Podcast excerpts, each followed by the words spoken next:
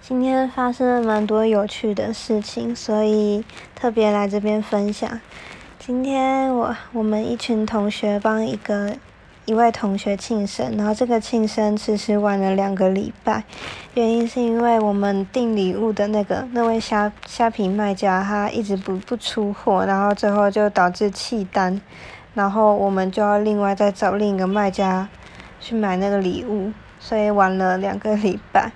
再就是下午的时候，我上一堂课，然后坐在我前面的女生是参旅系的，她就是非常好心的送了我她做的一个点心，我觉得很开心，就是能够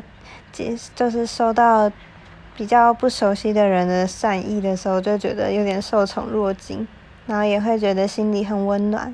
真的很感谢她，也让我今天一整天心情都不错。